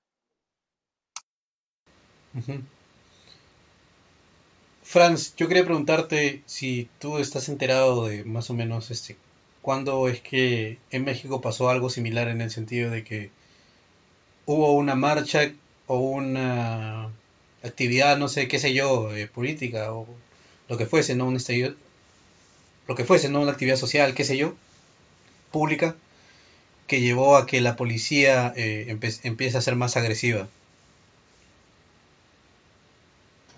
Mm, Bueno, estoy intentando recordar y creo que más o menos por allá del 2010, 2012, más o menos en este periodo, eh, que está el gobierno del PRI con Enrique Peña Nieto, eh, que fue nuestro presidente, eh, pues hubieron varias manifestaciones en distintas universidades, ¿no? Y hubieron muchos detenidos. Y en algún punto incluso el movimiento que se está empezando a formar, pues no resistió y, se desintegró, ¿no? Porque la policía se estaba volviendo eh, en exceso violenta contra los manifestantes. De hecho, está el caso, ¿no? De, de 43 estudiantes desaparecidos que ya hasta años después encontraron restos de los cuerpos y, los identificaron. Y, y, de hecho eso es algo que, que, te digo, desde el 2012 se trata, el tema de los detenidos de Ayotzinapa, que, que hasta el día de hoy se, se sigue investigando que, se cree, ¿no? Que fue el ejército que, atrapó a estos manifestantes y les asesinó, ¿no? El 43. Y a partir más o menos de, ese periodo, como que, te digo, ¿no? El movimiento que se estaba empezando a forjar, eh, esta masa que ya empezaba a salir a las calles, pues eh, se desintegró, ¿no? Se separó, se perdió esa fuerza que, que se estaba empezando a ver que, creo que sería ¿no? el caso este, más reciente en que la policía se volvió en exceso, sí, como te digo, en exceso violenta.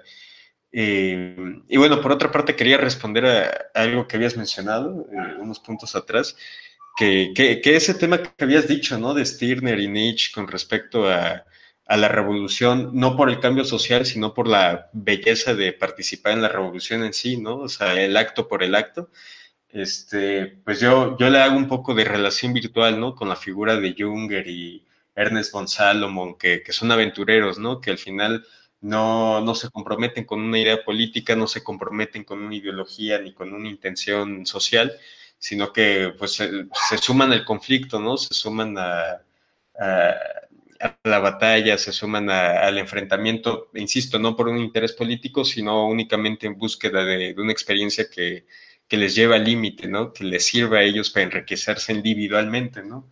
Entonces sí creo que e-, ese tema que mencionaste es muy interesante, ¿no? Pero sí.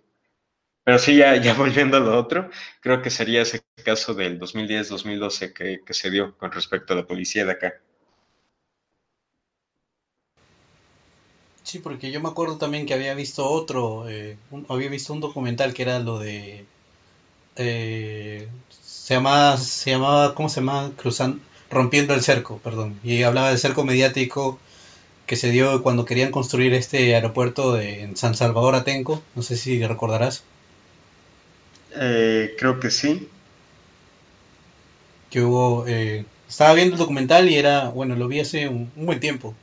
Y hubo bastantes muertos, violaciones, desaparecidos también. Ah, sí, creo que por el 2006, ¿no? Más o menos. Sí, sí, sí, sí, sí. Sí, que ahí estuvo, que de, que de hecho creo que ahí estuvieron los del Frente de Pueblo en, creo que estuvieron los del Frente del Pueblo, no recuerdo el nombre completo de organización, pero ellos son un brazo del STLN, sí, sí, sí, que, se enfrentaron.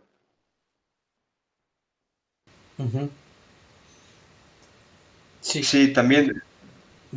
Puede ser.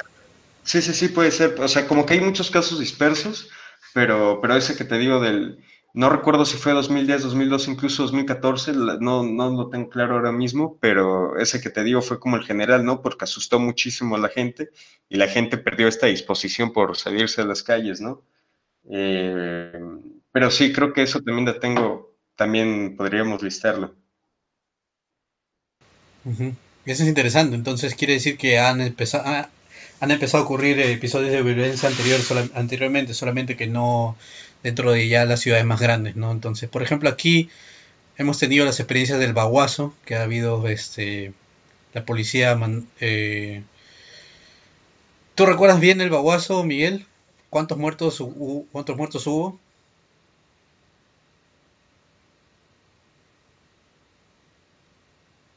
¿Aló? Amigo. Perdón, sí, perdón. Había pasaba. ¿Qué me preguntaste, disculpa?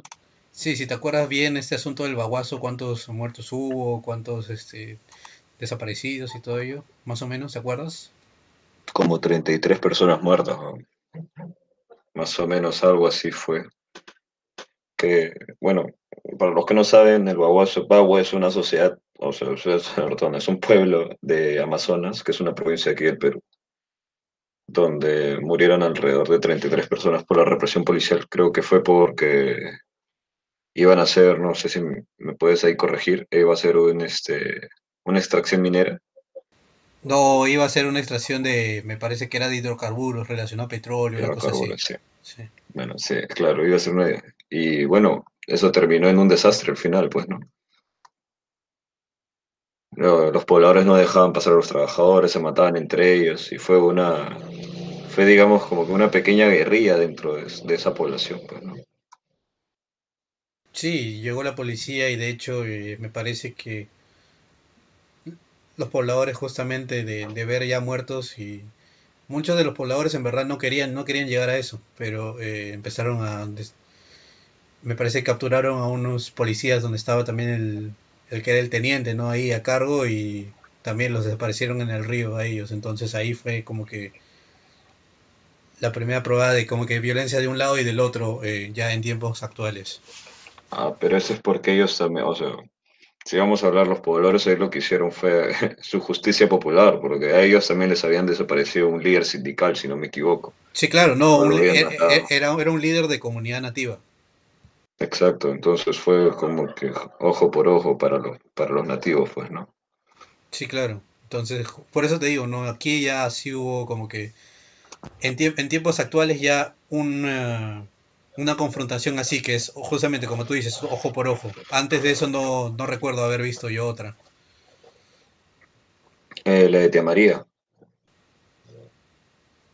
La, del, la, del, Valle. Sí el Valle de María por la zanja esta minera que hicieron. Hubo bastante resistencia también por parte de los arequipeños y también hubo no tantos fallecidos como en el Baguazo, pero y tampoco hubo como que secuestros por parte de los pobladores a los policías, pero sí también hubo muertos. Bueno, hubo una represión policial fuerte también. Sí, entonces justamente acá haciendo paralelo con México hemos estado viendo que históricamente, bueno, ahora en desde los 2000 y por ahí, más o 2000, 2005, 2004, desde ahí ha empezado a darse esta escalada de violencia de un lado a otro. Eh, me parece que sí, no solo, claro, fue en Tigo María en Arequipa, la de Arequipa, me parece que también hubo otra, la de eh, Villa María, ¿no? No, la de Conga también, la de Conga, la de Conga. La de Conga, sí, la de Conga.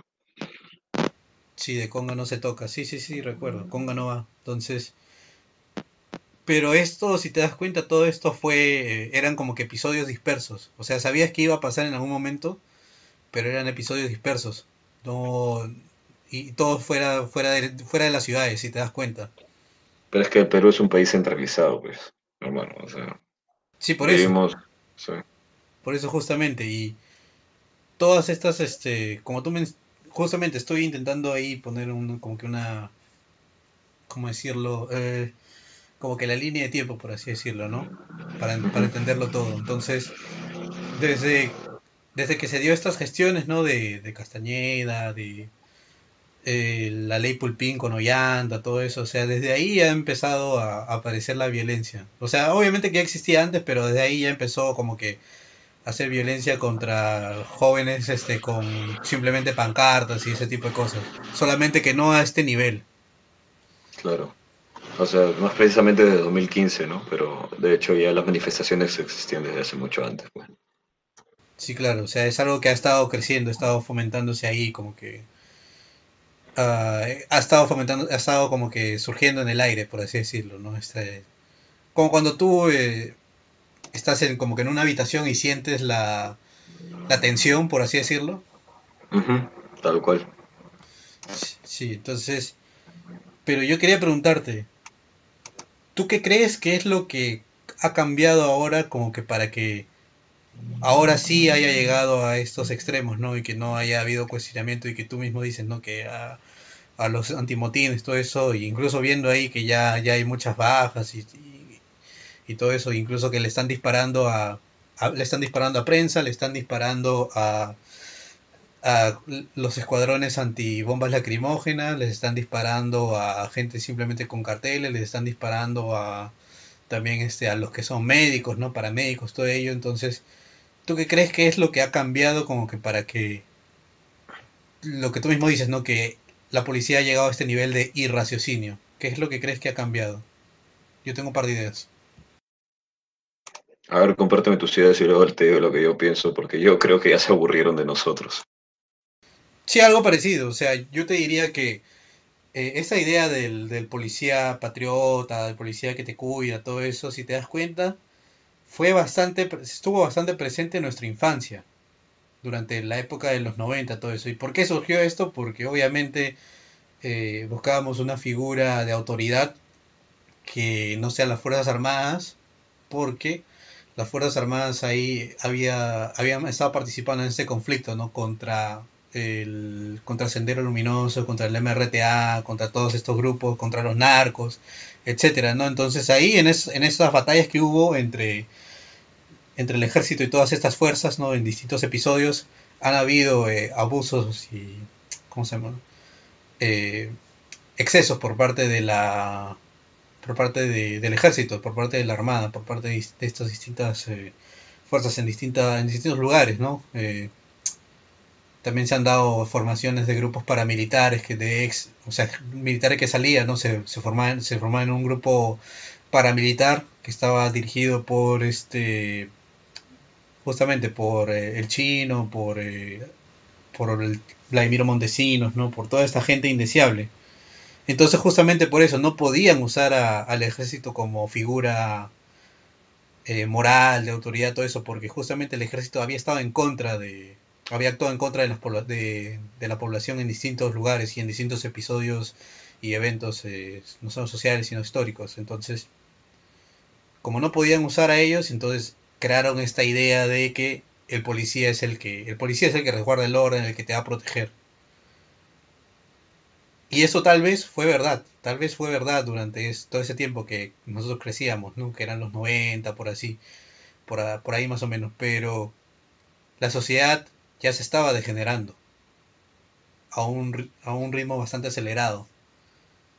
Eh, entonces, ya llegando como que a los 2000, es donde esta generación más, más antigua de policías, pues no, este, ya se retiran y todo eso, y las nuevas generaciones de policías que se forman son los que empiezan a tener esas actitudes bastante antisociales, ¿no? Que simplemente están ahí porque no, no es porque son idealistas que quieren proteger a la población o porque saben que eh, hay fuerzas afuera, ¿no? Tipo, este, me acuerdo que hubo bastante de estos episodios de las mafias colombianas y, todo eso surgió como que al inicios de los 2000 más o menos, y entonces ahí la policía todavía tenía como que un protagonismo heroico, por así decirlo.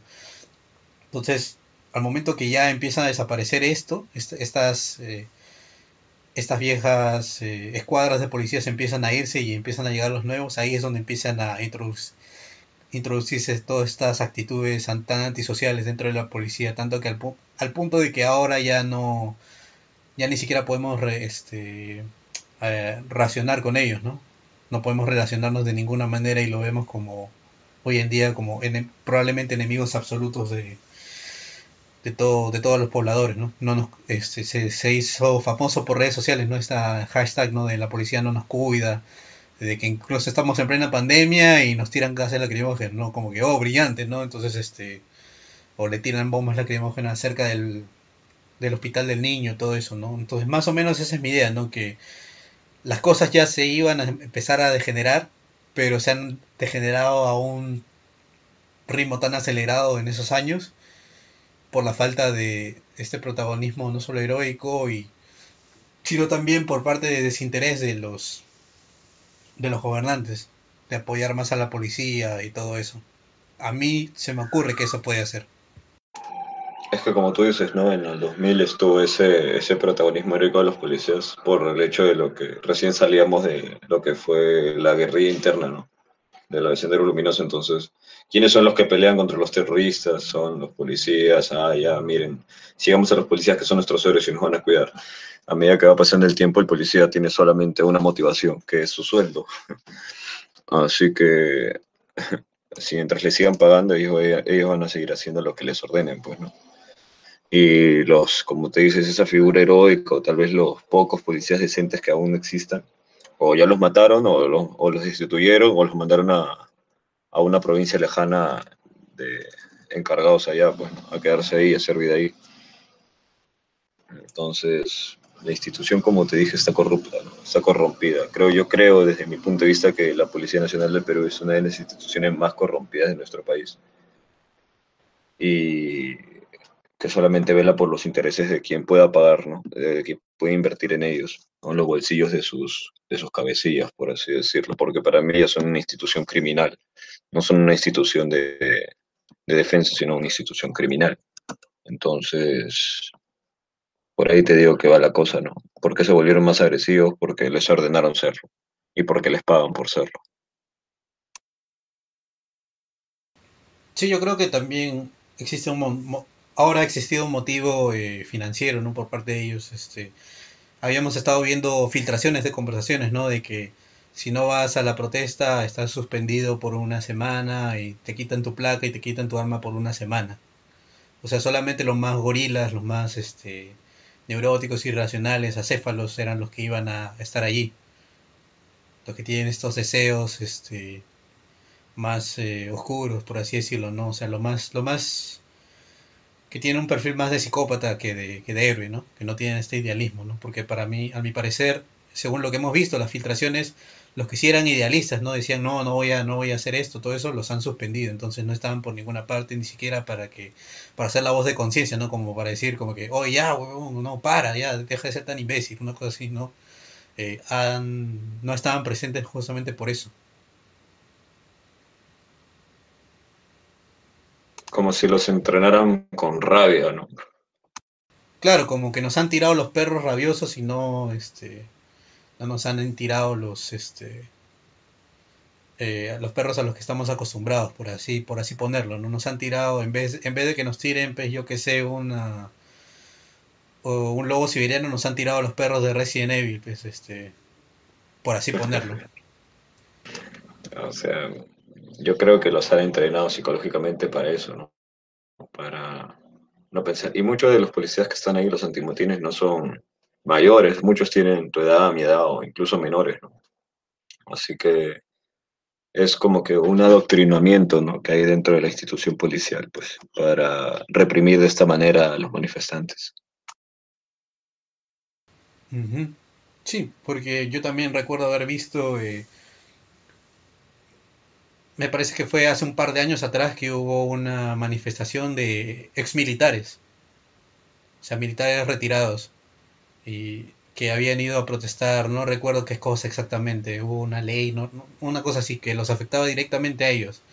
Entonces ellos fueron a protestar todo eso y los policías los empezaron a los empezaron a reprimir y los reprimieron bastante fuerte, eh, muchísimo más fuerte que a nosotros que salimos por lo de la ley Pulpín o a muchos otros que habían salido por otras por otros eh, por otros temas. A ellos lo reprimieron no igual que a nosotros ahora, porque a nosotros nos han reprimido muchísimo más, pero eh, tal vez como que intermedio entre lo que fue el, todas esas represiones durante la era Castañeda y eh, lo que ha pasado ahora. Como que intermedio, según yo, según yo, fue ahí, porque hubo bastante gente que, que este, les habían roto la cabeza, que incluso uno, un par de oficial, un par de ex oficiales no retirados este del ejército eh, tenían las piernas rotas, el cómo se llama este la rodilla discolocada, ¿no? Entonces todo esto. Entonces yo creo que desde allí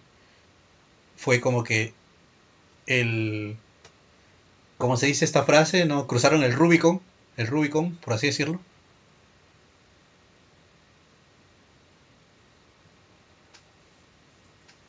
como que como que abrieron una puerta y pasaron simplemente. Sí, sí, sí, claro. Para mí es, creo que desde ahí fue que la policía empezó a, ser muchísimo más salvaje.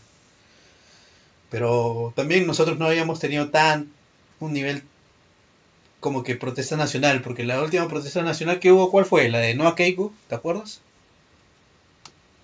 La, sí, la Noa Keiko.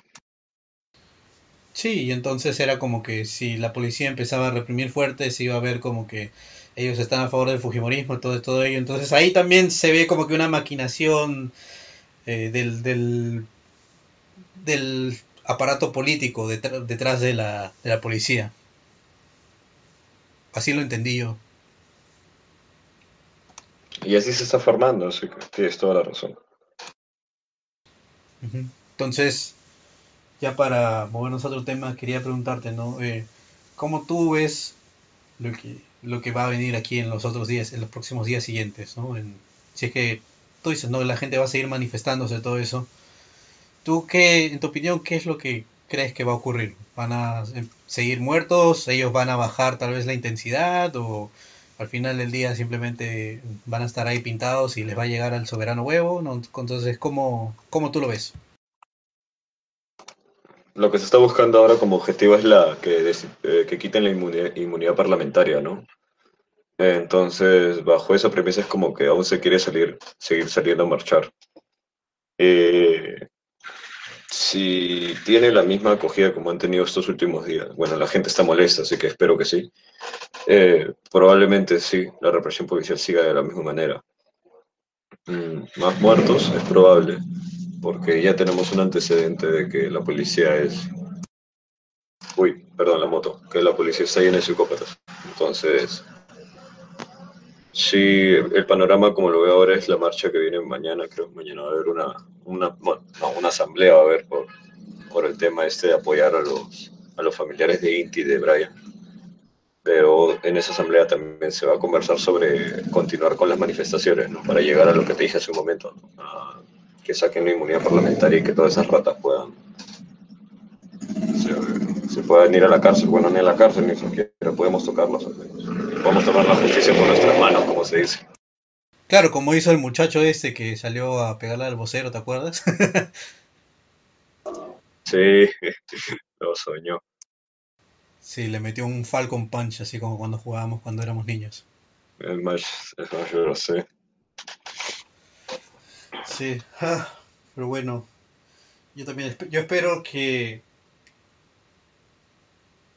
bueno, yo también veo que puede haber, como yo siempre he estado diciendo desde hace bastante tiempo, esto puede terminar de dos maneras. O puede ser Chile, donde todo se mantiene igual, igual hay muertos, igual hay desaparecidos y la violencia sigue igual, no es que hay más violencia o menos violencia, está igual.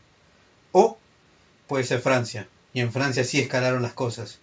Y sí empezaron a los tombos este la policía de Macron empezó a atacar a otros no tipo los bomberos. Los bomberos estaban yendo a apagar el fuego no distintos que habían quemado distintos este distintos grupos no habían quemado este algunas eh, querían quemar ¿no? algunos eh, sitios que representan eh, toda esa aristocracia ahí esos oligarcas de, de, Francia que todos viven más o menos en el centro a diferencia de nosotros que el centro es para la gente pobre, para allá no, el centro es más o menos para la gente que sí, sí es, acomodada, ¿no? Estos eh, hipsters con bastante dinero y todo eso, ¿no? Es gente de mierda que eh, salió a manifestarse con chalecos rojos, no, ¿cómo se llama? Con, eh, ah, con pofandas rojas a favor de Macron, supuestamente.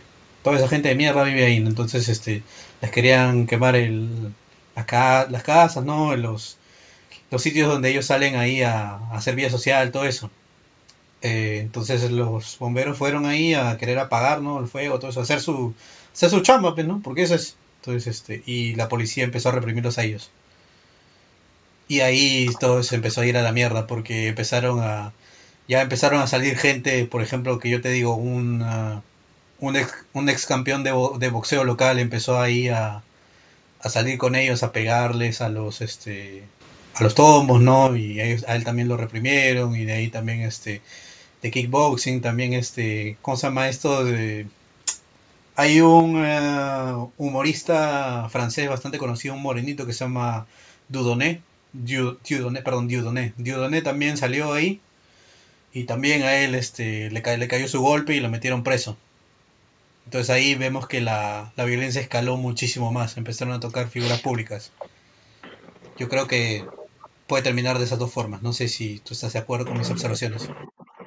Uh, con la de Francia no, con la de Chile tal vez, porque lamentablemente somos un país, como te dije, que se conforme. Entonces, si llega un, una nueva cara al poder y que es agradable para cierto sector de la población, esa gente va a dejar de marchar, ¿no? Ahorita la cara que, que se presentó como enemigo público fue Merino.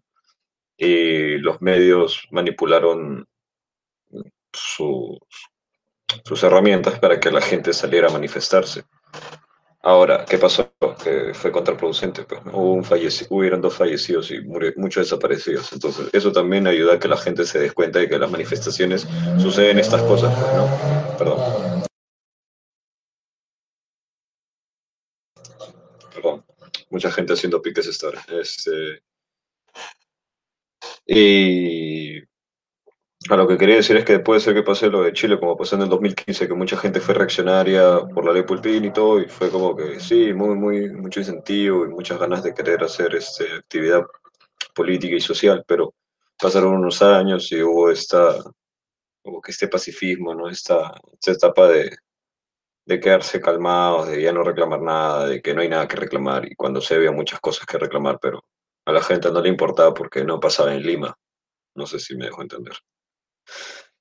Eh, así que yo creo que tu predicción de lo que va a pasar con Francia la dudo. Más bien creo que va a pasar como en Chile, que al final va a ser un rato, va a ser un tiempo.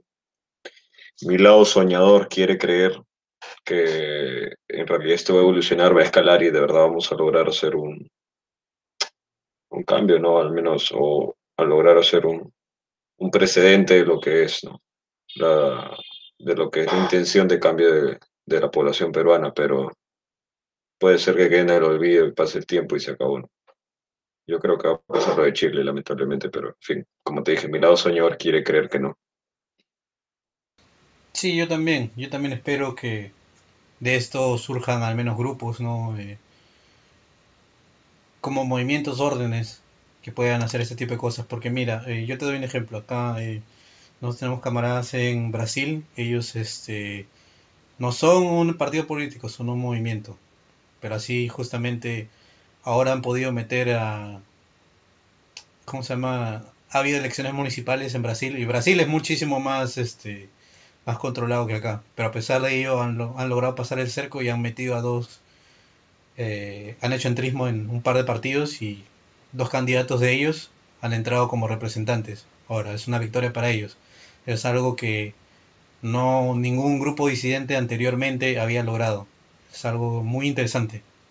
Eh, entonces, yo creo que a mí me gustaría al menos que aparezca algo así, ¿no? Que podamos tener como que un, un movimiento eh, con objetivos que no sea que no sea este que sea una organización política pero no en el sentido tradicional de la palabra sino en el sentido de que como tú mencionas, tenemos objetivos, queremos cumplirlos, todo eso, y lo vamos a hacer, y simplemente vamos y, tomamos algún, no sé, tomamos un objetivo, por ejemplo, a tomar la Fiscalía del Pueblo del centro de Lima, ¿no? Vamos y lo hacemos, simplemente. Entonces, este, pero no en el sentido de tomarlo, de tomarlo como que, uh, en el sentido de tomarlo como de conquistarlo desde adentro, ¿no? Y con las herramientas que nos proporciona el sistema, como ha pasado en el caso de, Brasil. A mí me gustaría que termine una situación así, podamos hacer que estos, que estos grupos empiecen a moverse así y todos empiecen a conectarse entre los unos con los otros, pero abiertamente, ¿no? Y que la gente sepa que la política también es de nosotros y también nosotros podemos tener conquistas.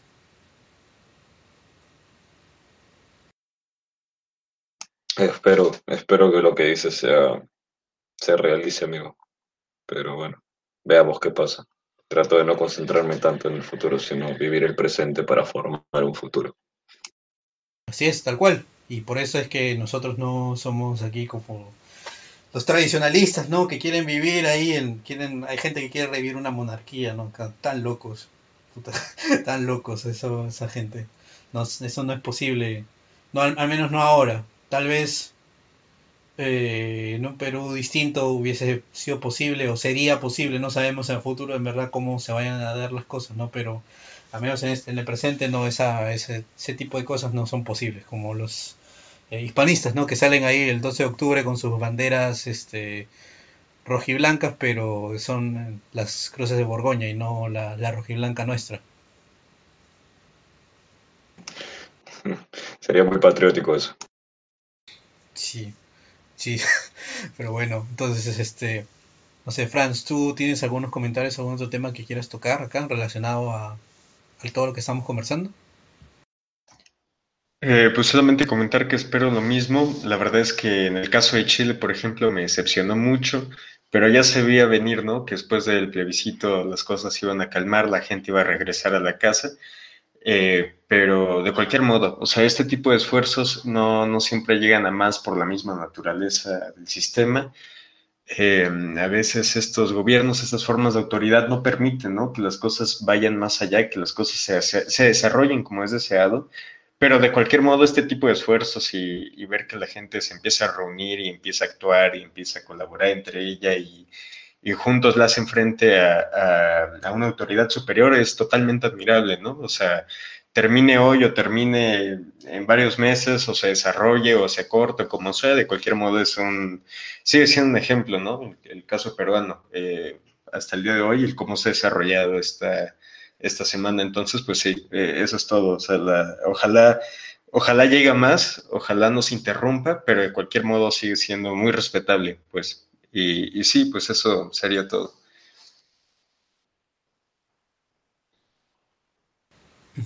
De mi parte, no queda nada más, hermano, agradecerte ahora por habernos brindado tu tiempo y haber podido conversar sobre este tema, sobre estos dos temas que en verdad este, nos habían estado pidiendo bastante en el canal.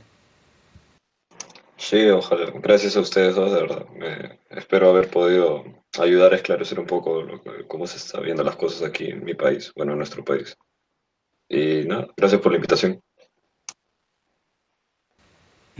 Y bueno, muchachos, a ver, el sábado de momento eh, no sabemos si vamos a tener programa. De hecho, eh, depende ya de las personas que estamos viendo ahí para que estamos intentando invitar, ¿no? Para conversar ahí acerca de algún algún otro tema.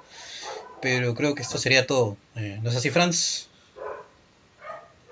Sí, sí, sí, sí, creo que esto sería todo. Está nuestro canal de Telegram, este, el Showcast, estamos también en Facebook y pues eso, muchachos, estén atentos a, lo que viene pronto, que también únicamente para anunciarlo, ya, ya se viene pronto un recopilado de, los mejores escritos hasta ahora de Acefale, con propósito del 16-11, el 16 de noviembre, como parte del proyecto Tempestista. Entonces ya en los siguientes días se publicará este recopilado que estará disponible este, en Amazon, pero ahí lo estaré notificando tanto en, en Facebook como en Telegram y Twitter. Y sí, eso es todo por mi parte. Bueno, muchachos, ya saben. Ahí, ojalá nos podamos ver el próximo sábado y ojalá también que en estos días eh, las cosas no escalen tanto. Eh, pero ya saben, pero ya sabemos cómo es la naturaleza del sistema, así que sabemos que, qué es lo que puede pasar. Eh, ¿Me permites dar un consejo para si es que hay un público peruano que está saliendo a marchar? Tal cual, sí, no, por favor. Ah, no hemos tocado los tips. dale, dale, dale. Sí, gracias. Sí. Antes de, cortar, quiero dar consejos. Siempre lleven una mascarilla de repuesto, un pañuelo, vinagre, agua bicarbonato o leche de magnesio. Ayuda a despejar el, el humo de las lacrimógenas. Si tienen lentes que puedan ayudarlo a protegerles la vista, úsenlos, por favor, porque estos desgraciados disparan a la cara. Eh, si tienen algún cartón o libros viejos así de, de tapa semigruesa o no gruesa pueden usarlo para cubrirse tanto los brazos, los cartones pueden usarlo en su pecho, al menos va a poder amortiguar un poco las canicas. Lo mismo si tienen rodilleras, coderas o solamente las pueden improvisar, traten de hacerlo. Si no, si no van a estar al frente, pueden estar apoyando a los voluntarios médicos, pueden ser como voluntario médico y, y estar con, las, con los vinagres listos para cuando los manifestantes nos repleguemos hacia atrás porque muchos de los que estamos en primera línea solamente retrocedemos para poder recuperar aire, limpiarnos la cara y regresar, así que eso también ayuda bastante. Compartan en sus redes sociales todo lo que puedan compartir sus amigos, siempre estén pendientes de eso. Y otro consejo más, este, a los que van a estar en primera línea, vayan preparados con cascos y todo lo demás, porque estos hijos de puta no tienen compasión. Eso nomás quería decir. Así es, muchachos, ya saben, por favor cuídense, cualquier cosa y siempre eh, en las mismas marchas siempre intenten estar, estar atentos, ¿no? Porque ahora han, infiltrado bastante con los ternas, ustedes ya mismo, ya mismo han visto en videos, ¿no? El terna que sale con, tiene un arma de fuego y sale disparando al, al cielo y todo eso. en verdad no sabes eh, si en algún momento se le va a dar por dispararte a ti, por disparar, eh, por dispararle a alguien que esté a tu costado, por dispararle a alguien más, ¿no? Entonces, ustedes siempre cuídense entre todos, siempre vean así, eh, y si tienen amigos de amigos y de amigos, etcétera, que conocen, conocidos, etcétera, que, que sepan que son gente con la que puedan hacer algo, júntense y bueno, intenten apoyar lo más que se pueda, ¿no? Y también, y también tengan en claro que se trata también no solo de, de hacernos notar y hacernos y expresar nuestra furia, sino también de sobrevivir, muchachos, porque si no sobrevivimos de nada, de nada sirve porque no vamos a poder ver el, este cambio, ¿no? Porque sí, para nosotros, para cualquiera de nosotros aquí, creo que hablo por todos y para cualquiera de nosotros digamos que si sacrificamos nuestra vida eh, puede, puede haber un cambio. Yo creo que, bueno, al menos yo sí tomaría la opción. Eh, no sé si no sé si tú aquí, amigo, lo tomarías también. Si supieras que ese sería el resultado. Pues que yo ya sé que ese es el resultado. sí, entonces, ya saben, ¿no? Eh, si ese es el resultado, así como el resultado que quería Yukio Mishima, nosotros sí lo hacemos y, bueno, ya saben, no parar hasta conquistar. Y creo que eso sería todo. Hasta pronto.